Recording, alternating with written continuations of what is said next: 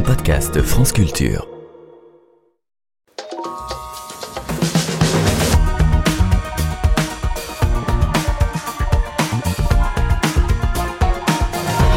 Joyaux de la couronne aux pierres de synthèse, nous nous penchons cette semaine sur le commerce de diamants.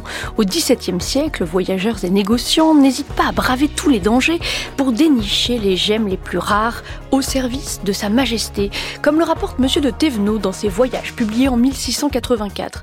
Le royaume de Golconde aux Indes est le pays des diamants, et ceux qui s'aventurent dans ces contrées lointaines se voient raconter de terrifiantes légendes sur ces diamants cachés dans des nids d'aigles au milieu de vallées infestées de serpents, des pierres maudites qui ne sèment sur leur passage que la désolation. J'avais l'intention de garder ceci jusqu'à la soirée de fiançailles la semaine prochaine. Mais j'ai pensé ce soir. Mon Dieu. Une façon peut-être de vous rappeler mes sentiments pour vous. C'est un... Un diamant, oui. 56 carats pour être exact. Il a été porté par Louis XVI. Il l'avait appelé Océanicor. Le cœur de l'océan. Oui, C'est bien trop beau. mais c'est la pierre des rois. Nous sommes des rois,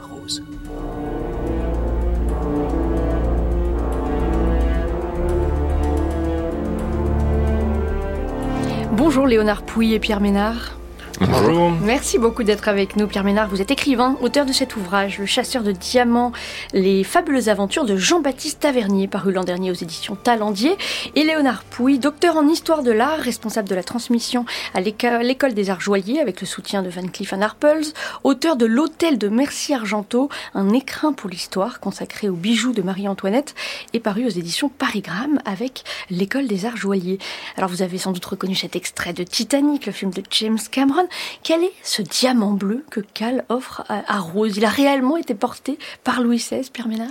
Alors c'est un diamant qui a une histoire un peu compliquée. Euh, dans le film Titanic, il mélange un peu les deux histoires d'ailleurs, puisqu'on Mhm. parle d'un diamant bleu qui s'inspire du diamant Hope, qui est un diamant qui est conservé à, à Washington au Smithsonian Institute. Et euh, on a un deuxième diamant bleu très connu dans l'histoire, qui est un diamant bleu rapporté par Tavernier à son retour du dernier voyage, qui est revendu euh, à Louis XIV en 1669, un des plus beaux diamants, même si à l'époque on aimait assez peu les diamants bleus. Bon, diamant de 112 carats, qui est retaillé avec une taille assez extraordinaire et qui finit par orner effectivement, par rejoindre les bijoux de la couronne, les joyaux de la couronne, et qui orne différentes, euh, euh, différentes pièces pour, euh, pour Louis XIV et puis les, les rois suivants. Et le diamant Ce- n'est pas le même que voilà, le alors, diamant de, le- de- de Tavernier. Le diamant, euh, le diamant bleu qui était notamment sur la toison d'or de Louis XV disparaît pendant la Révolution, pendant le, le sac du garde-meuble. On, voilà, on, Ah, on si, ne retrouve si. pas sa trace. Ah bah et c'est puis, le, c'est le même c'est c'est diamant. le, c'est le même. Ah oui, oui, oui. Et, donc là, là, on perd sa trace et puis euh, un peu après, euh, début 19e, il y a un autre diamant qui apparaît euh, d'un banquier qui s'appelle Hope, diamant bleu. Et voilà, et euh, on soupçonne que c'est le même, on n'arrive pas à le prouver. Et il y a quelques années, on a retrouvé le moulage du diamant, euh, un moulage en plomb du diamant de Tavernier, et on s'est aperçu que le diamant Hope rentrait parfaitement là-dedans. Léonard Pouy Exactement, oui, c'est tout un travail qui a été mené au, au muséum par euh, François Farge, par le professeur là, dans les archives. Effectivement, il manquait la pièce du puzzle, c'est-à-dire que les, les diamants bleus, ça court pas les rues sur toute cette taille-là. On savait que le Hope pouvait être contenu dans le bleu de Tavernier, on va en parler, qui était devenu ensuite le bleu de Louis XIV. Mais voilà, désormais, la, démonstration a été faite et malheureusement, le, diamant ayant été retaillé, c'est presque une autre pierre aujourd'hui. Euh, Sa couleur a changé, sa perception n'est plus la même et il serait euh, assez... euh, assez déplacé d'en réclamer la propriété aujourd'hui. C'est d'ailleurs une des œuvres d'art les plus visitées au monde. hein. Le deuxième après la Joconde, c'est cela? C'est D'après le Smithsonian. Voilà.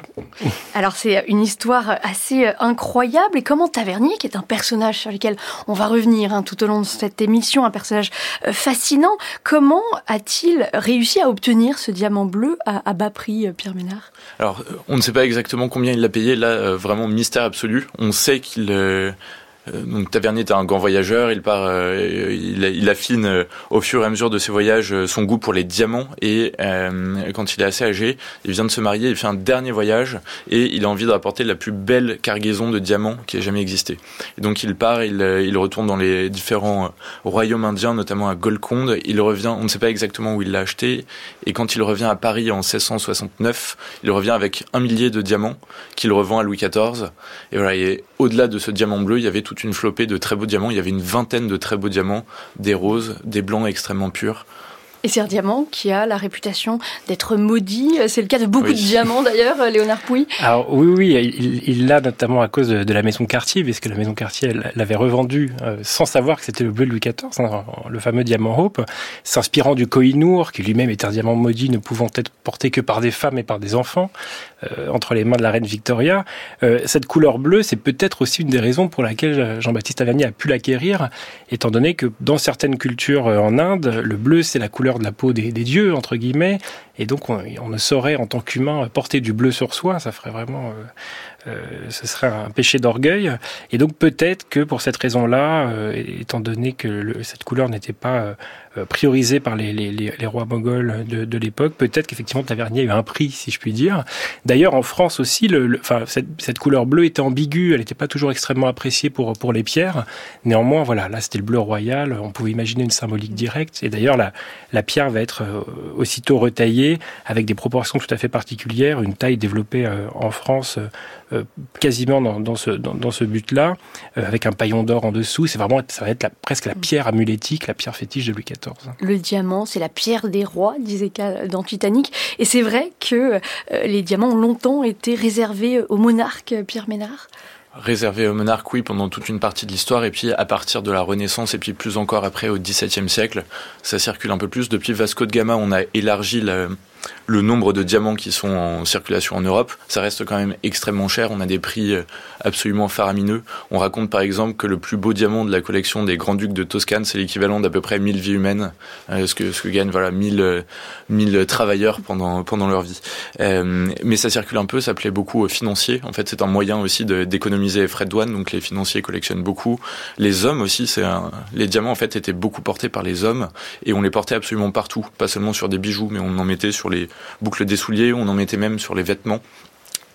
Euh, et c'est François Ier, euh, l'un des premiers rois justement à constituer une collection de diamants et de pierres précieuses au XVIe siècle, Léonard Pouy. Et exactement, en 1530, François Ier va avoir une idée euh, dont il faut bien reconnaître qu'elle est géniale, c'est-à-dire de décider de rendre une collection joaillière, une collection de bijoux dont il a hérité par, par son mariage avec Claude de France via de Bretagne, de la rendre inaliénable. C'est-à-dire que cette collection de bijoux, elle ne va plus appartenir à la personne du roi, mais à l'institution, à la dynastie, à l'État, presque on dirait aujourd'hui.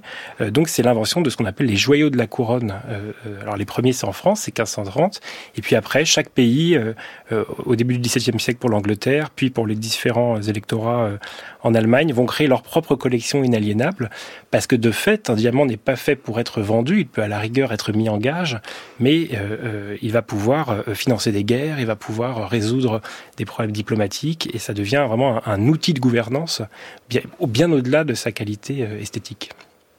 Erebor, la splendeur de cette ville fortifiée, bâtie au sein même de la montagne, était légendaire. Sa richesse provenait de la terre, de pierres précieuses taillées dans le roc. France Culture. L'habileté des nains était sans égale. Il façonnait des objets d'une grande beauté, incrustés de diamants, d'émeraudes, de rubis et de saphirs. Entendez-vous l'écho? Et c'est là qu'ils le trouvèrent, le cœur de la montagne. L'Arkenstone. Tiphaine de Roquigny. Extrait du Seigneur des Anneaux, le film de Peter Jackson de 2012. Les diamants fascinent et ils fascinaient euh, déjà les rois. Comment ces pierres précieuses arrivaient-elles en France au XVIIe siècle, Pierre Ménard? Alors au départ, c'était des circuits euh, terrestres essentiellement, euh, et donc avec un nombre infini d'intermédiaires, beaucoup de risques aussi, des droits de douane à chaque fois. Et puis à partir de Vasco de Gama, on commence à avoir via les Portugais un nouveau circuit qui irrigue l'Europe et qui permet de les diffuser beaucoup plus, euh, beaucoup plus euh, profondément. C'est grâce aux, Portugais, mais aussi aux Hollandais, que le, le commerce du diamant va connaître un, véritable essor au XVIIe siècle, Léonard Pouy Exactement, c'est vrai que l'argument clé, c'est la sécurité. Hein, et les, routes maritimes sont beaucoup plus sûres que les routes terrestres, quand même elles sont beaucoup plus longues. Et euh, Amsterdam, Anvers, mais également Bruges, au Moyen Âge, étant des villes accessibles par la mer, des villes avec des canaux, et ben de fait, on peut relier quasiment euh, l'atelier du lapidaire à la mine, hein, ou presque. Et donc, ça va être des villes qui vont être privilégiées, Anvers également, pour, pour ces raisons-là, des raisons logistiques en fait. Et les diamants viennent essentiellement euh, des mines de Golconde euh, en Inde. C'était euh, l'un des seuls gisements de diamants connus à l'époque, Léonard Pouy? Alors jusqu'au tout, tout, début du XVIIIe siècle, l'intégralité des diamants connus sur Terre viennent d'Inde. On a également quelques mines au sud de Bornéo, mais pour un marché vraiment local, qui ne vont jamais vraiment sortir d'Asie. donc c'est effectivement tous les diamants avant 1720, entre guillemets, arrivés en Europe, mais en fait arrivés partout dans le monde, viennent, euh, viennent d'Inde et viennent donc de cette fameuse région de, de Et donc Golconde, c'est une région euh, au, au, centre de l'Inde actuelle, c'est la région d'Hyderabad Exactement, on est voilà au centre est euh, du pays et surtout c'est une mine, c'est un gisement secondaire en fait. Ça qui est intéressant, c'est que c'est des, alluvions qui ont déposé les, les diamants ici. C'est ce qui va rendre si complexe la recherche des diamants partout ailleurs, c'est qu'on ne comprend pas finalement d'où ils sortent, on ne comprend pas euh, comment comment un diamant naît. Et en fait, il faudra attendre la fin du 19e siècle, hein, donc très très tard, la découverte des, des mines d'Afrique du Sud, pour comprendre donc ce fameux sol, la kimberlite, les cheminées volcaniques, etc. Et à partir de là, cas d'ailleurs, ce sera le, ce sera le nom d'un diamant. On va pouvoir savoir où chercher des diamants euh, au XXe siècle. Et le royaume de Golconde va rester le premier producteur de diamants au monde jusqu'au XIXe siècle, c'est ça, Léonard? Alors non, très très tôt, les, les mines vont, vont se tarir. Hein. Aujourd'hui, elles sont vraiment à l'état de ruine. Euh, il y a un premier relais qui va se faire au début du XVIIIe avec le Brésil, où là, voilà, euh, des mines vont, se développer. Puis effectivement, l'Afrique du Sud à la fin du 19e siècle. Mais assez vite, visiblement, bah, il faut dire qu'on cherche des, diamants dans ces mines depuis des millénaires, hein, ou, presque. Donc forcément, le, elles, ne sont pas inépuisables. Mais revenons euh, au XVIIe siècle. On l'a dit, euh, grâce aux puissances portugaises et hollandaises, ce commerce du diamant trouve un, véritable essor. Il faut rappeler hein, que les portugais Portugais s'emparent de Goa en, 1510. Il y a des nouveaux circuits maritimes qui permettent d'augmenter fortement le, volume de diamants en circulation. En ce sens, on peut dire que les, diamants sont un, accélérateur de mondialisation, euh, Pierre Ménard Un accélérateur, c'est peut-être beaucoup dire, mais une illustration de la mondialisation, oui. Et ce qui est amusant, c'est que le diamant est aussi effectivement un moyen de passer des grosses sommes d'argent très discrètement, puisqu'il suffit de les, les coudre dans une doublure de vêtements, on les cache dans un double fond de petits coffres. Et donc, les compagnies commerciales qui sont en plein essor avec les Portugais, puis les Anglais et les Hollandais. Tous les, tous les employés un peu importants se livrent à la contrebande et donc font passer leurs trésors en Europe en les transformant en diamants. Dans Les Trois Mousquetaires, le roman d'Alexandre Dumas qui se déroule sous le règne de Louis XIII, ce sont des diamants qui ornent les fameux ferrets de la reine. Monsieur d'Artagnan, il n'est personne à qui il me serait plus agréable de confier ses bijoux. Mon seul regret est que vous ne soyez pas anglais. Un Anglais, votre grâce, ramènerait sans nul doute ce coffret à Paris sans songer à regarder ce qu'il y a à l'intérieur. Avec tout le respect que je vous dois, je suis français. Donc sceptique.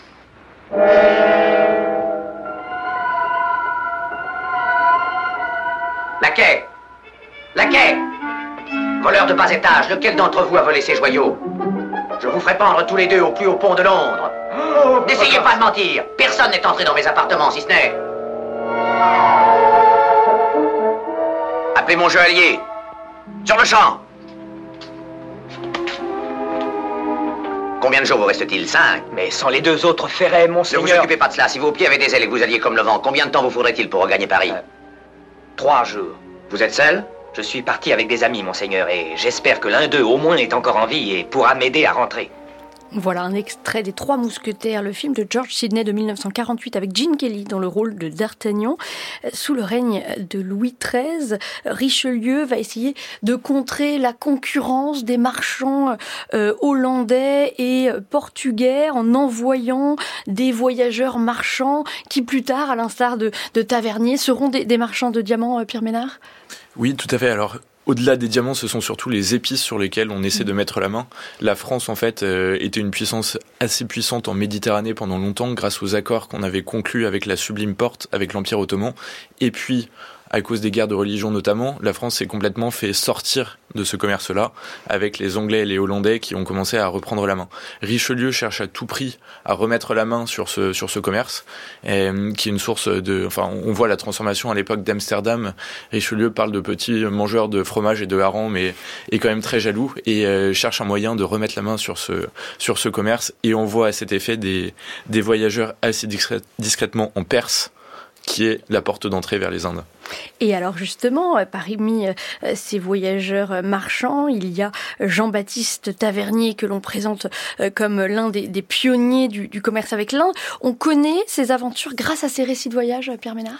Euh, grâce ou à cause, puisque les récits sont complètement faux, enfin en ah. tout cas remplis d'erreurs, tout est faux, les, les, dates sont mauvaises, euh, des incohérences absolument partout. Parce qu'il construit sa légende ou parce qu'il fait des euh, erreurs? Alors non, curieusement quand on retrouve le, donc les récits ont été publiés de son vivant, donc on peut supposer qu'il les a relus, mais alors il reste quelques petits fragments du manuscrit original, et alors là les, dates pour le coup du manuscrit original sont tout à fait cohérentes mais pas celles qui ont été imprimées. Donc, sans doute la vengeance de, son, de sa plume, qui était en, délicatesse avec lui et qui a voulu, euh, qui a mélangé un peu tout ça et Tavernier qui a été assez distrait. Mais oui, donc ça c'est une base. Et puis après, on a d'autres moyens de connaître sa vie, notamment parce qu'il était très suivi par les espions des employés euh, anglaises et hollandaises qui le suivaient un peu à la trace. Oui, dans, un contexte de grande concurrence euh, entre les, les grandes puissances euh, commerciales. Voilà, la France cherchait. Donc. Tavernier, lui, faisait avec ses petites mains son, son commerce à, à, sa propre échelle, à l'échelle de sa personne. Les Français, effectivement, réfléchissaient à construire une compagnie commerciale. Les Anglais et les Hollandais se tiraient dessus entre eux, et puis parfois tous les deux contre les Portugais quand il fallait s'allier. Et, euh, et, on était très inquiets effectivement dès qu'on voyait un, un, nouveau venu dans le, dans le jeu. Et oui, et parce qu'à ce moment-là, le Royaume de France a perdu ses positions privilégiées euh, en Perse, et donc ce sont euh, des récits, ceux de, de Tavernier, qui sont très détaillés sur les cultures, les coutumes des régions qu'il a visitées, sachant qu'il y a énormément de pays par lesquels il est passé, Pierre Ménard? Oui, il a fait dans la moitié de sa vie, il a parcouru l'équivalent des deux tiers de la distance de la Terre à la Lune. Donc il était vraiment en mouvement tout le temps, il ne supportait pas de rester au même endroit. Et, Tavernier, effectivement, a fait, à la demande de Louis XIV, quand il est rentré en France, au terme de ses, euh, de ses 50 ans de voyage, a écrit ses récits. Et alors c'est assez pénible à lire. Diderot disait que c'était le livre qu'il avait fait le plus bailler. Et euh, il n'a pas forcément tort d'ailleurs. C'est une sorte de guide du routard. Euh, il s'attarde assez peu en fait sur les, sur les endroits qu'il traverse. C'est vraiment des renseignements très pratiques à chaque fois d'une destination à l'autre. Et eh bien justement, on, écoute un extrait.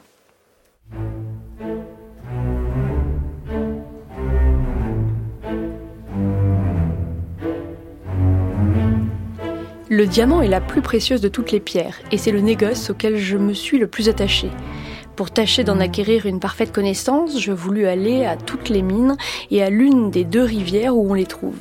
Et comme la peur des dangers ne m'a jamais fait reculer dans mes voyages, l'affreuse peinture que l'on me fit de ces mines, comme de pays barbares, et où l'on ne se pouvait rendre que par des chemins dangereux, ne fut pas capable de m'épouvanter ni de me détourner. La première des mines où je fus est sur les terres du roi de Visapur, dans la province de Karnataka, et le lieu s'appelle Raulkonda, à cinq journées de Golconde et à huit ou neuf de Visapur. Comme ces deux rois de Golconde et de Visapur ont été autrefois sujets du Moghol et gouverneurs des mêmes provinces qu'ils se sont appropriées par leur révolte, c'est ce qui a fait dire encore à quelques gens que les diamants viennent des terres du Grand Moghol. Il n'y a que 200 ans ou environ que cette mine de Raolkonda est découverte, selon que je l'ai pu apprendre de ceux du pays. Tout autour du lieu où se trouvent les diamants, la terre est sablonneuse et pleine de roches et de taillis, à peu près comme aux environs de Fontainebleau. Il y a dans ces roches plusieurs veines, tantôt d'un demi-doigt de large et tantôt d'un doigt entier, et les mineurs ont des petits fers crochus par le bout qu'ils fourrent dans ces veines pour en tirer le sable ou la terre qu'ils mettent dans des vaisseaux. Et c'est ensuite parmi cette terre qu'on trouve les diamants. Si la pierre est nette, ils ne font que la passer dessus et dessous sur la roue et ne s'amusent point à lui donner de forme, de peur de lui ôter de son poids que s'il y a quelques petits sables noirs ou rouges, ils couvrent toute la pierre de facettes afin qu'on ne voit point les défauts qu'elle a, et s'il y a quelques glaces fort petites, il couvre cela de l'arête de l'une des facettes. Mais il faut remarquer que le marchand aimant mieux un point noir dans une pierre qu'un point rouge, quand il y a un point rouge, on brûle la pierre et il devient noir.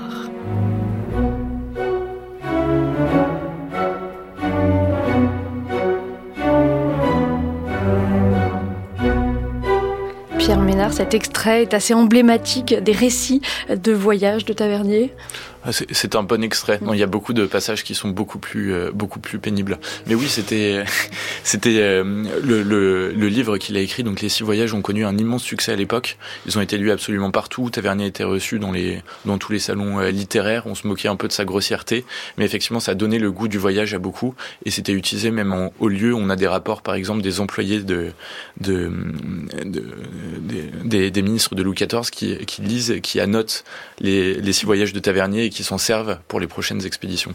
Et dans ces récits, il évoque aussi les conditions de vie dans les mines de diamants indiennes, conditions de vie très difficiles, Pierre Ménard? Oui, il raconte justement en allant à la mine qu'il voit des gens qui sont vraiment euh, faméliques, euh, quasiment nus, euh, surveillés. Je crois qu'il y a un ratio de deux surveillants pour un mineur. On tient absolument à éviter à ce qu'ils volent les pierres et donc on vérifie le blanc de leurs yeux pour vérifier qu'ils n'ont pas caché des diamants dedans et puis d'autres parties, d'autres parties encore. Ce qui ne l'empêche pas quand même de faire quelques bonnes avec des diamants volés.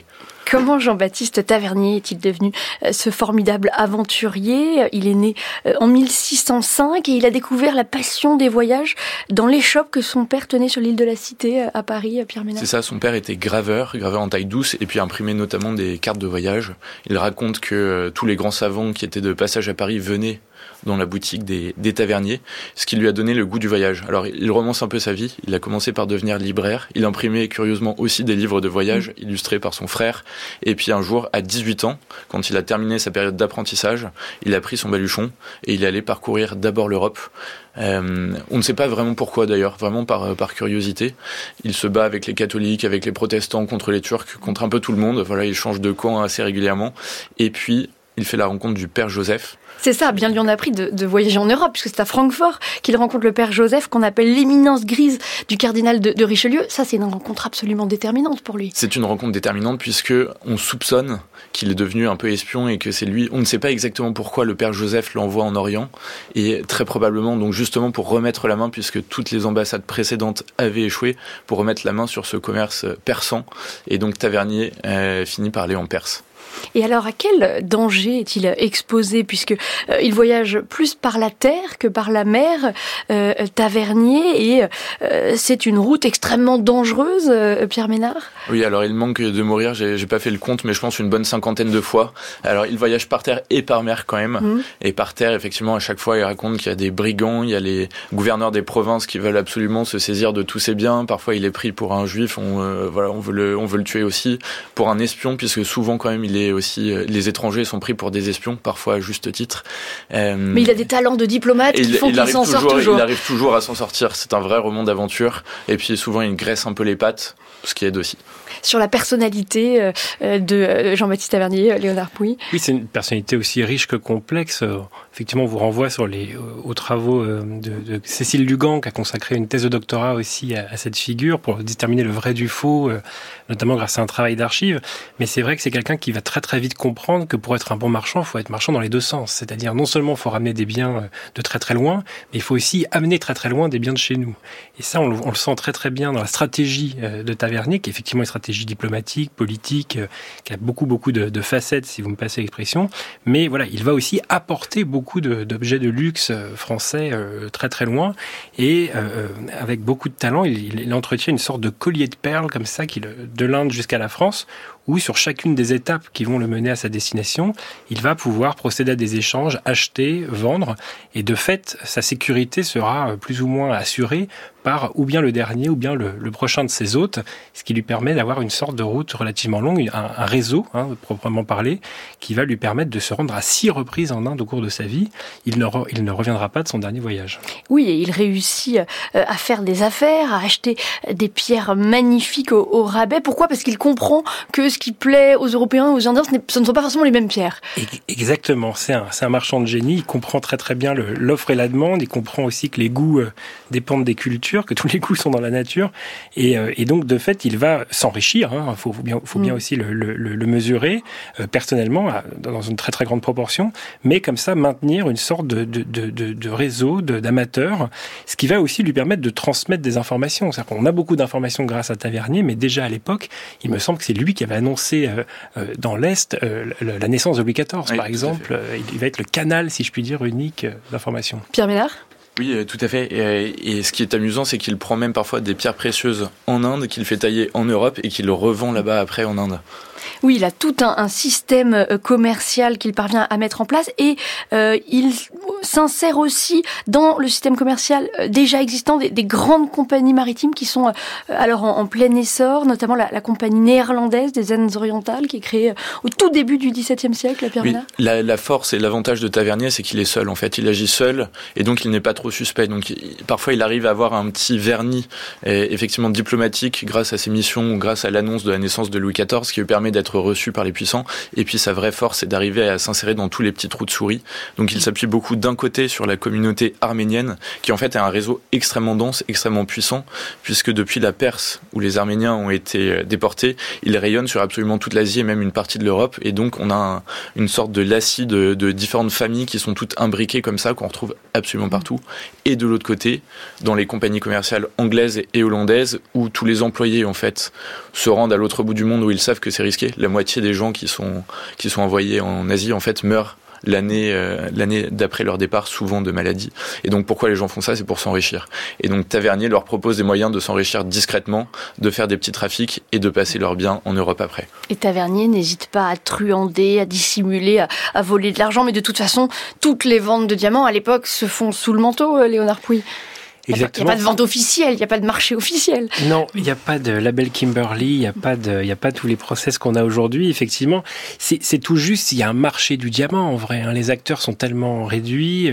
Les quelques diamants qui arrivent en Europe, alors ça va s'augmenter beaucoup sous Louis XIV en milliers, mais ça reste quand même. On a assez peu d'acteurs, on a assez peu de noms hein, pour pour qualifier, pour déterminer vraiment la nature de ce marché. Ça reste un bien d'exception euh, qui, voilà, effectivement, échappe un petit peu à toute règle, à tout contrôle. Mais la particularité de Tavernier, c'est que c'est un voleur honnête. On a l'impression par rapport à d'autres. C'est-à-dire que, alors, c'est lui qui le raconte, donc il faut lui, lui prêter crédit là-dessus, mais beaucoup en fait font des achètent des diamants de mauvaise qualité qui vont se casser à chaque fois qu'ils sont taillés et donc lui euh, son, son créneau c'est d'inspirer confiance et d'arriver à trouver les beaux diamants qui justement ne vont pas se, se casser quand on va les tailler. On va continuer à parler de ce commerce euh, des diamants euh, au XVIIe siècle. Pierre Ménard et Léonard Pouy restez avec nous. On se retrouve juste après ça.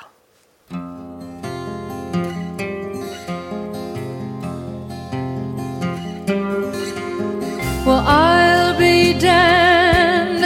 Here comes your ghost again. But that's not unusual. It's just that the moon is full and you happen to call. And here I sit and on the telephone, hearing a voice I'd known couple of light years ago, heading straight for a fall.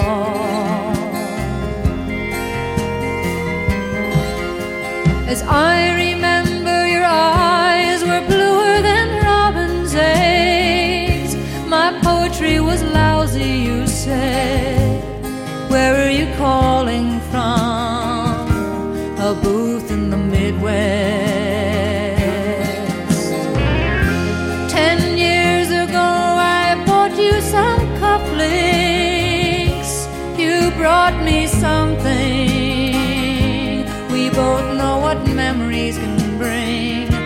Diamonds and rust. Diamonds and Rust, la chanteuse John Baez sur France Culture, d'Entendez-vous l'écho des Indes à Versailles, l'épopée des joyaux de la couronne, c'est notre sujet aujourd'hui. L'historien de l'art Léonard Pouy et l'écrivain Pierre Ménard sont toujours avec nous dans cette émission réalisée par Françoise Le Floch et mise en onde par Dalia. You burst on the scene? Already a legend, the unwashed phenomenon, the original vagabond. You strayed into my arms,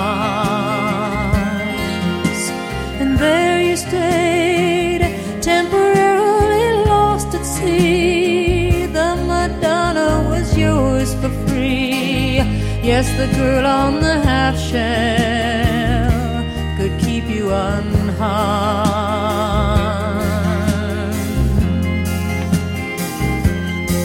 Now I see you standing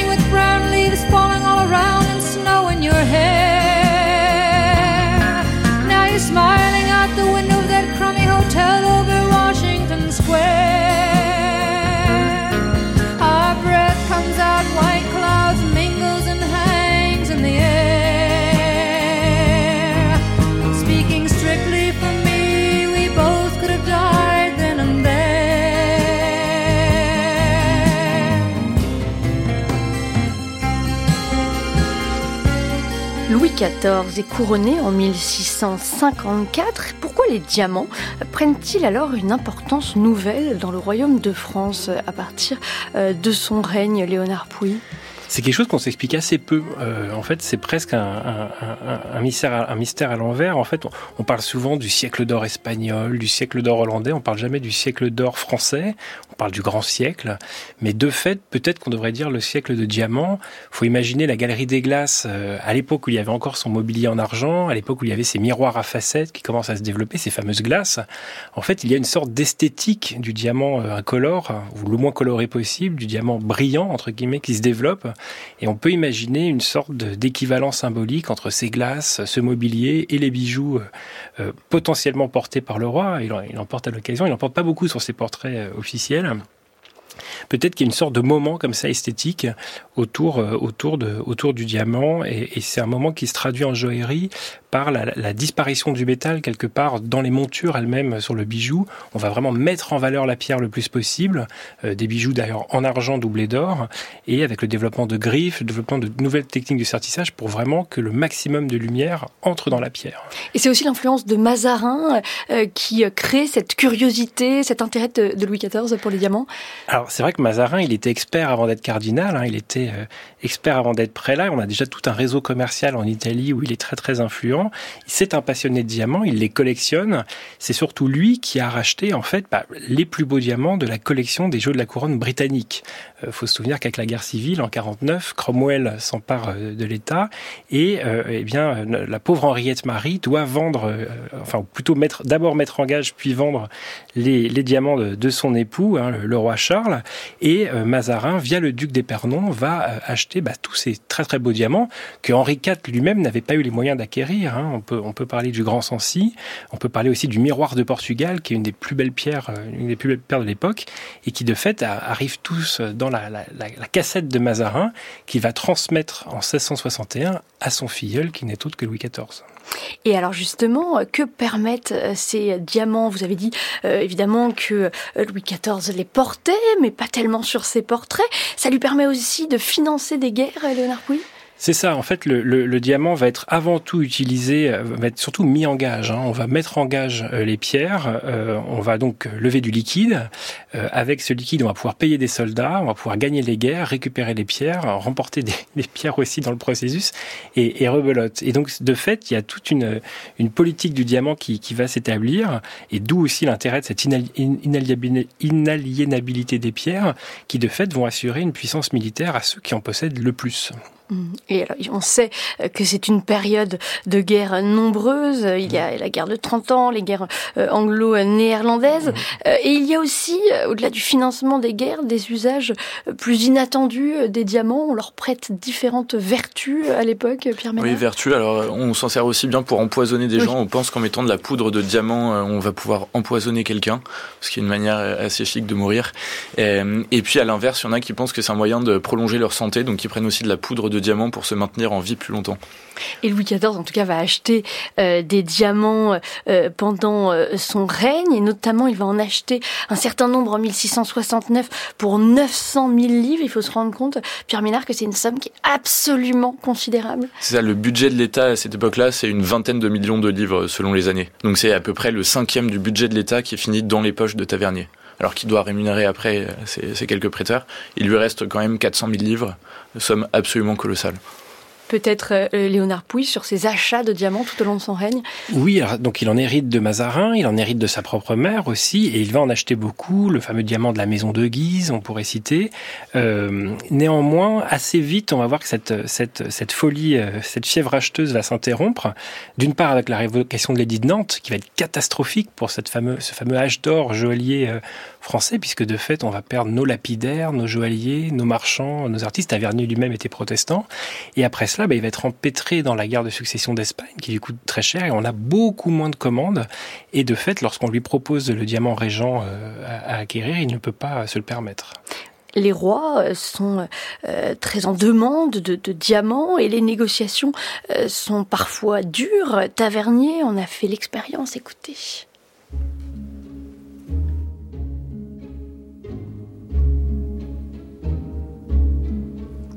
Le roi s'étant souvenu d'une riche pièce que j'avais entre mes joyaux, qui était un beau bouquet de pendeloques de diamants en poire percés par le bout d'en haut, qu'il n'avait pas acheté, commanda au Nazar de m'envoyer quérir et de faire marcher de ce bouquet qu'il lui avait donné dans la vue. Étant venu au palais avec cette pièce et une bague de diamants dont je parlerai plus bas, selon l'ordre que m'envoya le Nazar, il me dit d'abord que le roi voulait faire percer des diamants de même que ceux de la pendeloque, sans me rien témoigner du dessein que le roi avait de l'acheter. Je répondis au Nazar qu'il était donc nécessaire que Sa Majesté les envoyât en Europe, et que j'étais bien persuadé qu'il n'y avait personne dans son empire qui pût en venir à bout. Je l'avertis ensuite qu'il y avait à Ispahan deux diamantaires hollandais, qui voulaient passer aux Indes et qu'il pouvait les envoyer chercher pour savoir s'ils voudraient entreprendre cet ouvrage où peu de gens peuvent réussir. Cette réponse que je fis au Nazar ne lui plut pas. Et me faisant grise mine, Crois-tu, me dit-il d'un ton irrité, que nous n'ayons pas en ce pays des personnes aussi capables qu'au tien Je vis bien que tout ceci n'était qu'une feinte, pour, tâcher d'avoir le bouquet à bon marché, et sans témoigner aucune émotion de ses paroles, je n'irai parti pour le mieux convaincre de son erreur qu'en tirant de ma pochette une bague de diamants où sont gravées les armes du roi d'Angleterre que je lui montrai.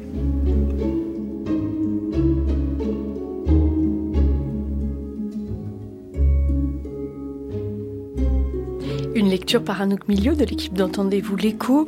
Tavernier, euh, on le voit, était un fin stratège. C'est ce qui lui permet, euh, c'est ce qui lui a permis de, s'enrichir considérablement, comme le disait tout à l'heure Léonard Pouy. Pierre oui, alors il faut différencier aussi ce que lui raconte et puis la, la réalité. Donc euh, dans ses récits, effectivement, on voit toujours que c'est un fin stratège, qu'il a toujours une stratégie pour parler à la bonne personne, offrir tel cadeau auquel il a réfléchi, des armes, un bouclier qui appartenait à Richelieu à un moment. Donc il arrive à avoir la, la bonne personne. Il négocie effectivement alors il se met en scène aussi euh, en train de refuser des prix trop bas et en partant, en refusant de répondre au roi. Et puis, euh, ce qui est intéressant, c'est aussi de croiser avec des archives. Et quand on croise avec les archives, notamment anglaises et hollandaises, de temps en temps, on se rend compte que bah, Tavernier a fait des très mauvaises affaires aussi. Mais bon, globalement, effectivement, très grand négociateur, très habile, et qui parvient effectivement en France, à chaque voyage, à revenir plus riche, et puis à son dernier, avec l'apothéose, à bâtir une immense fortune. Mais est-ce que ce sont les ventes à Louis XIV qui lui rapportent le plus ou est-ce que ce sont euh, les ventes à d'autres euh, rois, euh, d'autres monarques, Pierre Ménard? Alors sur les sur les ventes aux autres monarques, il fait des tout dépend en fait. Euh, euh, certaines ventes, effectivement, il va un moment à, pardon à Batavia et puis il voit un des souverains locaux et là il fait il, réalise, je crois, 2 millions de 2 millions de livres de vente avec un très beau profit. Donc de temps en temps des très beaux profits là-bas. Globalement, sa fortune en fait s'arrondit à chaque voyage. C'est chaque étape qui lui permet de troquer une marchandise, pas forcément des diamants, contre autre chose et d'accumuler et d'accumuler les gains. Il gagne une immense fortune, mais aussi la respectabilité, puisqu'il va acquérir un titre de noblesse, Pierre Ménard, accordé par le, roi Louis XIV. Oui, alors avec beaucoup de spéculation là-dessus. Effectivement, quand il revient en France, euh, donc en 1600, fin 1668, il fait sa vente début 1669, euh, vente donc pour 900 000 livres. On soupçonne quand même que notamment le diamant bleu a été vendu à un bas prix. On a juste après un diamantaire qui arrive, qui était son grand concurrent, qui lui a fait un coup pendable puisqu'il l'a, il il l'a dénoncé à un moment devant des douaniers pour lui faire payer, des, taxes. Euh, on pense que Tavernier a vendu à prix un peu cassé et donc c'est sans doute un achat aussi de son anoblissement. Une deuxième hypothèse, c'est aussi que l'époque, Colbert, comme Richelieu avant lui, cherchait à faire des exemples, à inviter les Français à se prêter au commerce maritime, ce qu'il faisait vraiment très peu. Et donc ça peut être un moyen aussi de, de montrer que non seulement quand on est noble, on ne déroge pas, mais aussi que quand on investit, on peut devenir noble grâce à ce commerce. Les commandes, euh, ce sont les rois hein, qui passent commande euh, auprès de ces marchands, mais ils ne sont pas euh, les seuls. Il y a aussi des commandes de, diamants qui viennent de la cour, de de l'église, pardon, Léonard Pouy. Alors oui, c'est assez compliqué, euh, puisqu'effectivement, le, le, royaume et l'Église vont être les deux grands clients hein, avant l'avènement de, de, la bourgeoisie ou de toute cette, cette cour euh, qui va imiter forcément euh, les grands. néanmoins, ça reste assez compliqué après la révolte protestante, si je puis dire, après la réforme aussi. on voit qu'il y a quand même un un nouveau discours euh, qui s'opère. On aura euh, forcément des lois somptuaires hein, sous, sous, sous, Louis XIII et, déjà euh, dès le XIIIe siècle qui limitaient forcément l'usage l'usage des bijoux. Donc le, la question de l'Église, elle va être elle va être elle va être complexe. Elle va presque être plus métaphorique, j'ai envie de dire. On va avoir évidemment des, des, des œuvres, des tableaux d'autel, euh, des, des, pièces d'orfèvrerie, des reliques qui vont être euh, fortement dotées en gemmes. mais ce qui est intéressant, c'est de voir surtout la nouvelle image que va dont va se doter le, diamant dans les arts. Hein. Euh, bah, avant, on a principalement la pointe de diamant, donc le l'octaèdre qui va être, le, si je puis dire, le, symbole, la figure du diamant, qui va être un, élément de résistance qu'on va assimiler au Christ, hein, forcément, qui, résiste à tous les outrages, si je puis dire. C'est la pierre la plus dure, euh, euh, c'est la pierre de lumière aussi rapidement. Donc on a cette, symbolique qui, intervient et qu'on va voir se développer dans les tableaux.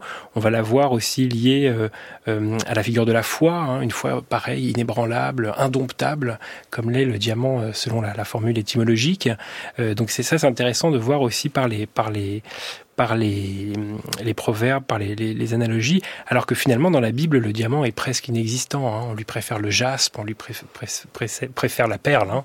euh, d'autres d'autres gemmes euh, qui étaient d'ailleurs tout aussi précieuses, voire même plus précieuses parfois que le diamant euh, dans l'Antiquité jusqu'au XVIIe siècle. Donc la cour et l'Église sont à la recherche de diamants au XVIIe siècle, mais il y a aussi une petite clientèle qui achète des bijoux de plus petite taille, Léonard Pouy? Alors ça on le voit effectivement avec le développement des marchands, le développement d'autres d'autres, de nouvelles richesses, effectivement, dont, dont Tavernier fait, partie. On a petit à petit une démocratisation du bijou en diamant qui va se faire à partir du 15e, 16e siècle. On les voit apparaître sur les bagues de mariage, les bagues d'union, les bagues de fiançailles en Occident. D'abord chez les très très grands, hein, euh, Maximilien de Habsbourg et, Marie de Bourgogne, puis euh, chez les gens plus anonymes. On les voit dans les tableaux flamands, d'ailleurs des portraits réalisés à l'occasion de mariage. Et puis petit à petit, voilà, il faut il faut porter des, des bijoux en diamant et on voit vraiment une, une, non pas une démocratisation, le terme mhm. sera un petit peu fort, mais euh, euh, une diffusion de plus en plus large de, des diamants sur les bijoux euh, traditionnels. Et pour ces bourgeois, pour cette petite clientèle, il s'agit aussi d'investir par le biais des, diamants, d'en faire des objets de thésaurisation? Alors complètement, ça c'est tout à fait tout à fait sensible. Le, le, le diamant est, est, déjà, si je puis dire, une, une valeur refuge.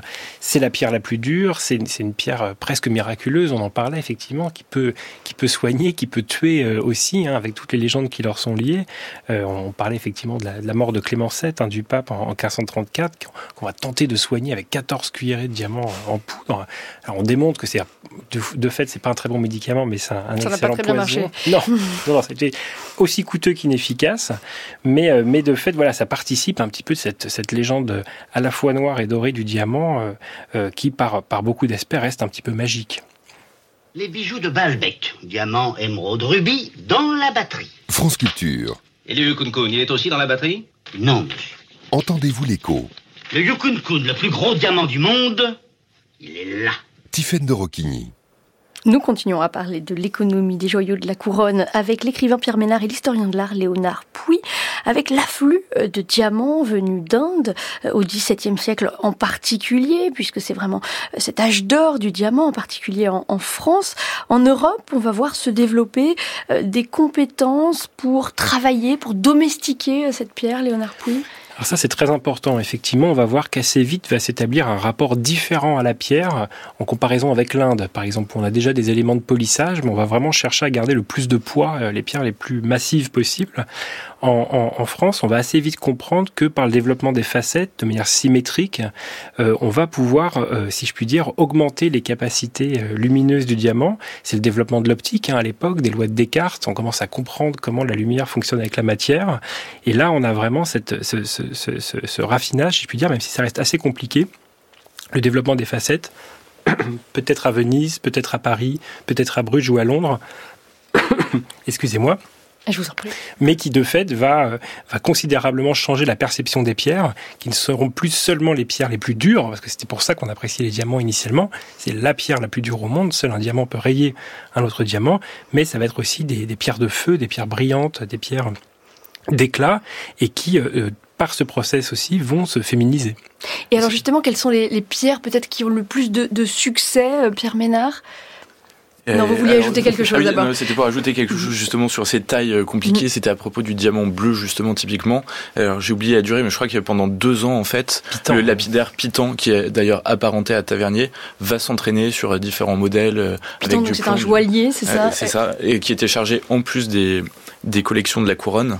Euh, il s'entraîne pendant deux ans à, à tailler ce diamant avec euh, tout un, tout un arsenal euh, optique justement pour piéger la lumière, arriver à la refléter. Et euh, de 112 carats au départ, il en fait 67 à la fin. Donc le diamant a vraiment énormément rétréci.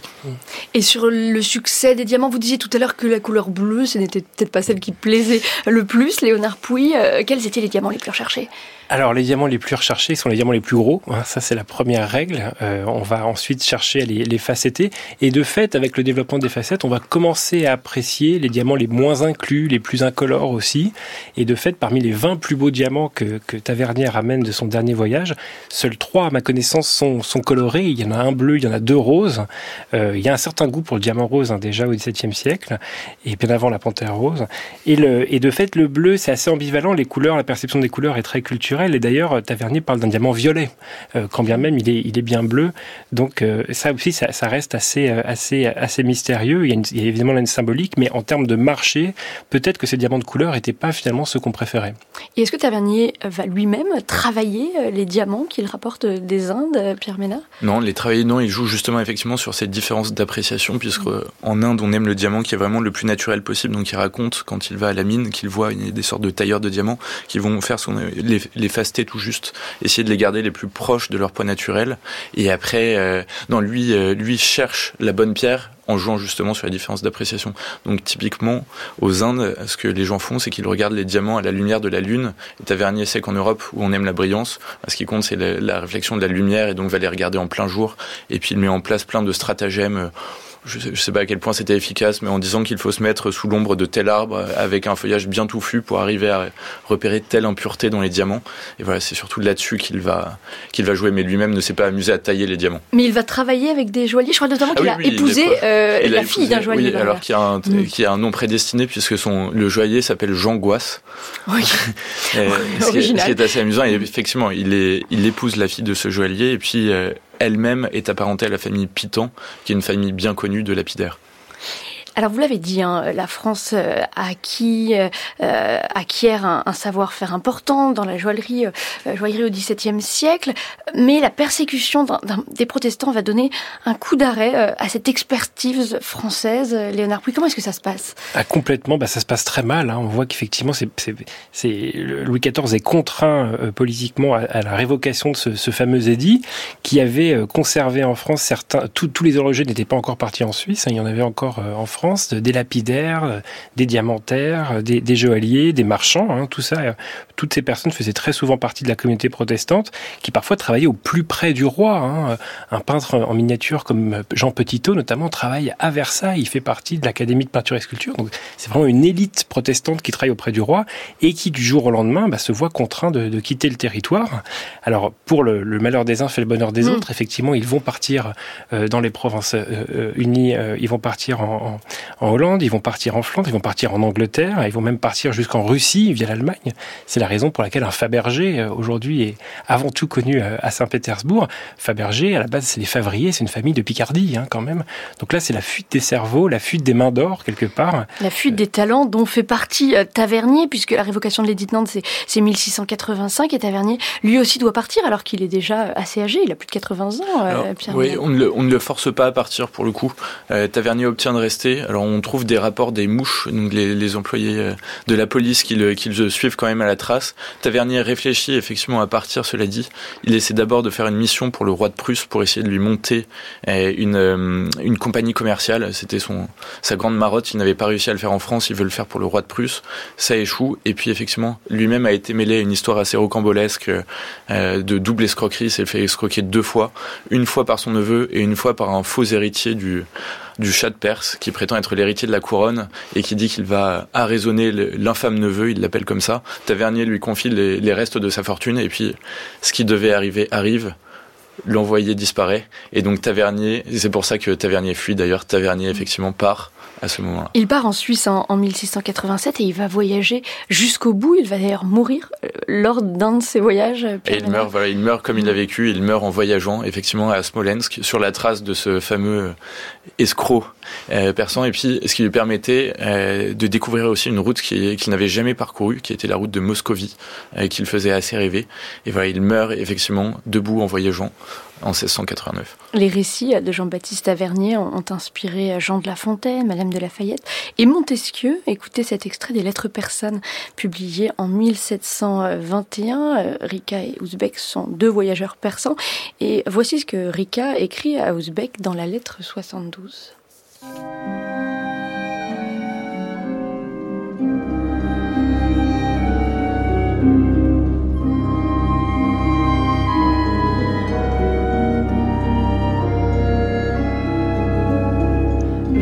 L'autre jour dans une compagnie où je vis un homme bien content de lui.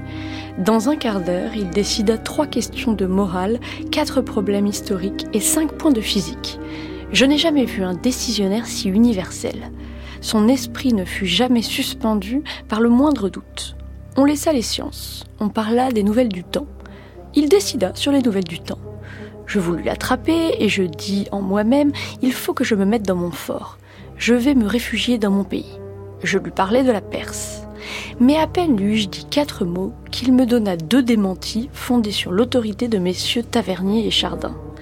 Ah, bon Dieu, dis-je en moi-même, quel homme est-ce là Il connaîtra tout à l'heure les rues d'Ispahan mieux que moi. Mon parti fut bientôt pris. Je me tus, je le laissai parler, et il décide encore.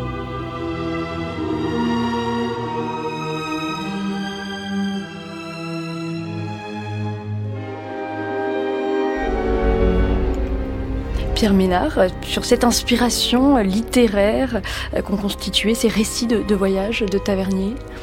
Il a, il Tavernier a une grande influence au XVIIe siècle, enfin à la fin du XVIIe siècle, quand il publie ses mémoires, il est traduit absolument partout, et c'est assez facilement. Donc euh, dans les années qui suivent, on trouve des éditions en Hollande, on trouve des éditions très richement illustrées d'ailleurs en Angleterre, on en trouve en Italie, on en trouve en Allemagne. Euh, tous les érudits qui sont de passage à Paris euh, ou en Suisse, euh, là où il s'est réfugié, viennent le, viennent le voir, l'écoutent un peu comme un oracle, se moquent un peu de lui. Et il influence effectivement euh, Jean de La Fontaine, et il est euh, très vraisemblablement, on n'a pas de preuve formelle parce que c'est une source euh, qui date de bien après, mais dans le salon de Madame de la Sablière. Et puis au XVIIIe siècle, Montesquieu s'inspire de lui euh, pour ses lettres persanes. Et ensuite, dans la seconde moitié du XVIIIe siècle, on se moque un peu de lui. On, on trouve qu'il écrit mal, donc Voltaire a des mots très durs contre lui en disant qu'il parle en marchand plutôt qu'en philosophe. Diderot donc dit qu'il le fait bailler.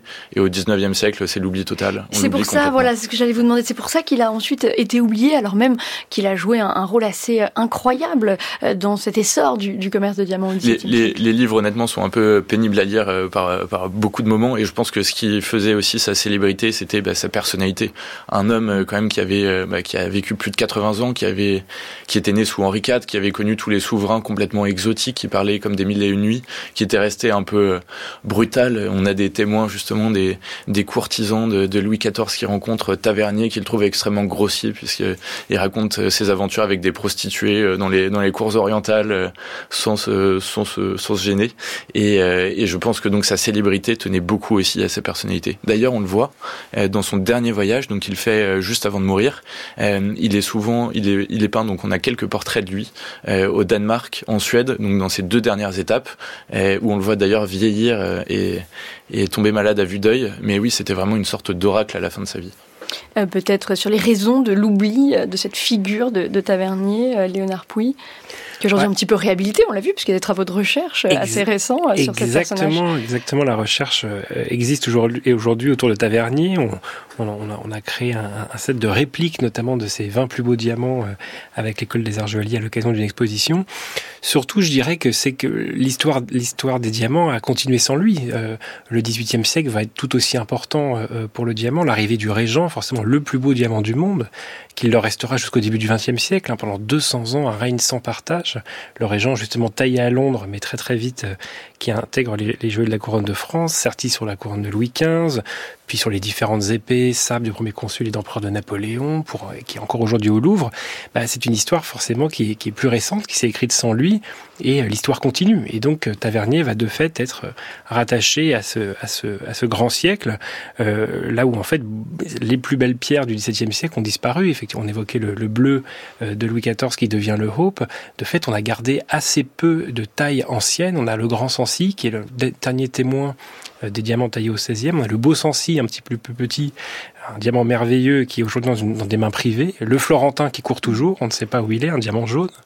Euh, voilà. Il faut en tout cas aller au Louvre pour voir certains de ces diamants. Exactement, au moins deux d'entre eux, effectivement, le, le, le Grand Sancy et le Régent et le, le, Louvre, qui, enfin les Jeux de la Couronne, qui ont été donc euh, dispersés en 1887. Donc là aussi une collection disparue, mais qui de, depuis peu, depuis euh, peu à peu se, se, se reconstitue grâce grâce aux, aux bienfaiteurs divers. Merci beaucoup, Pierre Ménard et, et Léonard Pouy. C'était passionnant de, de vous, vous, entendre nous parler ainsi euh, des joyaux de la couronne. Je renvoie les auditeurs à vos ouvrages respectifs. Euh, passionnant également Le chasseur de diamants, les fabuleuses aventures de Jean-Baptiste Tavernier. C'est le vôtre, Pierre Ménard, qui est paru l'an dernier aux éditions Talendier. Quant à vous, Léonard Pouy, vous venez euh, de publier aux éditions Parigramme avec l'école euh, des arts joailliers cet ouvrage, L'hôtel de Merci euh, Argento, un écran pour l'histoire consacré aux bijoux de Marie-Antoinette. Exactement, un écran. Et euh, je précise également que cette émission a été préparée euh, avec brio, comme d'habitude, par Léa Sabourin, Diane Devancé, Anouk Milieu, Laurence Genepin et euh, Mathilde Blanchon. Un grand, grand merci encore à tous les deux. Merci. Merci.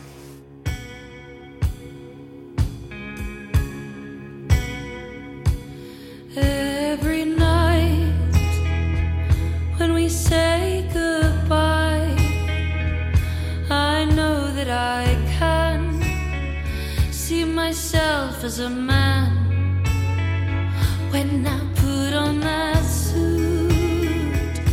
I don't have to stay mute, I can talk all the time, cause my shoulders are wide and I'm falling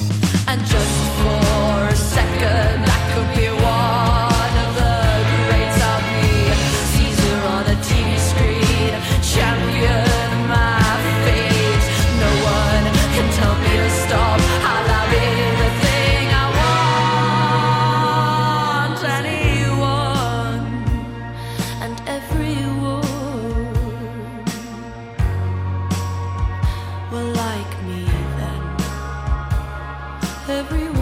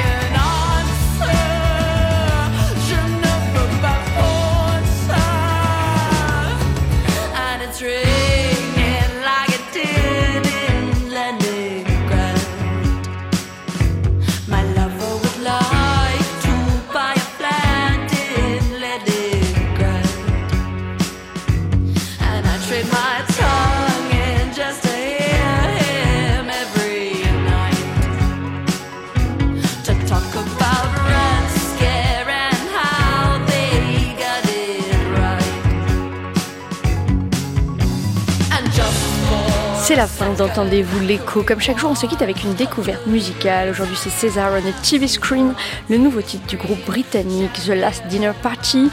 Demain, quand les diamants continuent à alimenter les conflits armés, nous en parlerons avec Thierry Vircoulon et Élise Rousseau. D'ici là, vous pouvez retrouver toutes nos émissions sur franceculture.fr et sur l'appli Radio France. On vous attend également sur X sur le compte d'Entendez-vous l'écho.